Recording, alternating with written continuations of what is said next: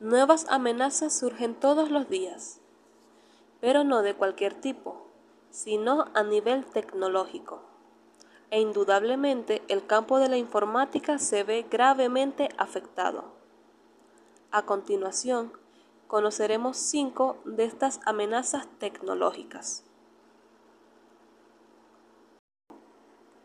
Número 1. Seguridad de la Internet de las Cosas.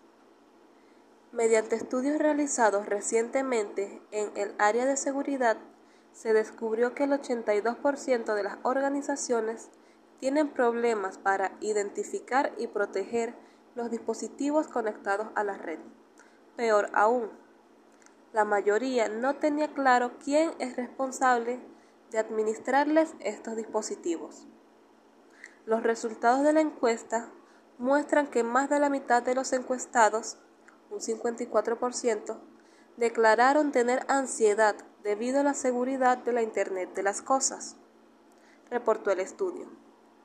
A raíz de esto, es natural e incluso necesario pensar en nuevas amenazas emergentes junto con los enlaces débiles tradicionales, es decir, los usuarios.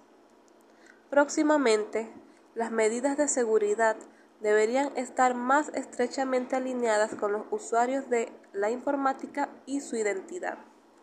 El monitoreo conductual puede detectar incluso a los ciberdelincuentes más inteligentes, que acechan detrás de credenciales privilegiadas al, discernir las desviaciones en los comportamientos básicos, incluso sobre la base de rasgos biométricos minuciosos, como la velocidad de tipeo o errores ortográficos comunes. 2. Ausencia de reentrenamiento. Un gran porcentaje, aproximadamente el 50% de los trabajadores de informática, dice que no están recibiendo la capacitación que necesitan para ser efectivos en sus labores. Muchas empresas creen que mantenerse al día con la, tecnología es responsabilidad del empleado individual. Esto podría haber sido cierto en los años 80 y 90, pero en el siglo XXI la complejidad de las plataformas creció enormemente. Capacitar en el trabajo y aprender a trabajar con nuevos marcos es extremadamente difícil cuando los funcionarios también tienen proyectos y productos a entregar.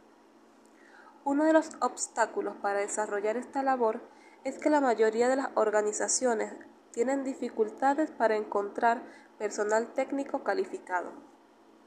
Una gran ventaja para los trabajadores es que a la mayoría de los profesionales de TI les gusta lo que hacen. Sus trabajos les proporcionan un sentido de logro personal. Sus habilidades y talentos son muy útiles. Ven oportunidades para crecer y desarrollarse en sus carreras y en general están satisfechos con su compensación y beneficios. Mientras que el personal de TI puede disfrutar de su trabajo, el reentrenamiento ayuda a mantenerlo de esa manera. Número 3. Sobrecarga de datos. Para algunas personas los métodos actuales para analizar cifras con frecuencia no muestran el impacto real en los negocios. Los ejecutivos y los miembros de la Junta deberían poder tomar decisiones sobre la mejor manera de asignar recursos y dólares de inversión en estrategias de remediación que puedan reducir los gastos operativos o la verdadera exposición al riesgo de una compañía o ambas cosas. Hay demasiados datos y la gente no sabe que deberían seguir en términos de mejorar su postura general de ciberseguridad.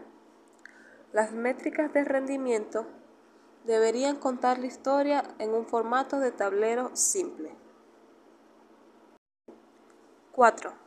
Brecha de habilidades.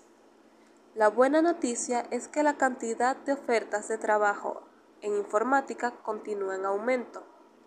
Lo malo, no hay suficientes trabajadores con habilidades necesarias para llenarlos, particularmente en roles de seguridad.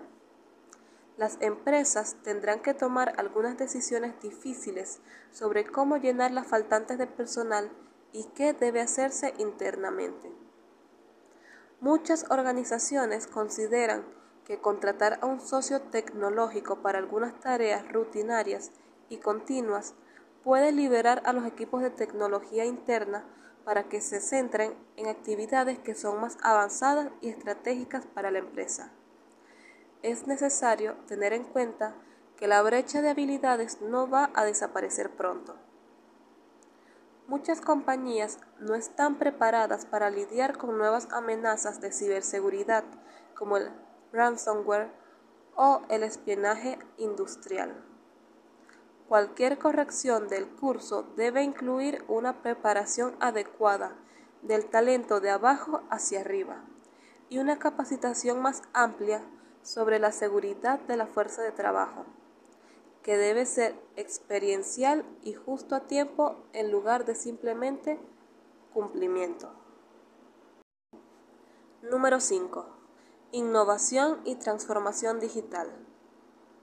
Alrededor de dos tercios de los líderes empresariales piensan que sus instituciones necesitan acelerar su transformación digital o perderán terreno ante el resto de la competencia. La mayoría de las compañías continuará en el mismo camino hasta que se vean obligadas a hacerlo de otra manera. Relacionar el gasto de TI con las capacidades comerciales estratégicas y responder a la pregunta ¿cómo nos hará esto más competitivos? es esencial. Los modelos de financiación basados en flujos de valor en oposición a los fondos basados en proyectos se vuelven cada vez más efectivos para vincular los objetivos a nivel de juntas directivas con las influencias presupuestarias. Las estructuras de costos y las eficiencias de proceso de la capacidad legacy frente a un ágil capacidad digital son muy diferentes. Ágil es menos costoso y mucho más eficiente.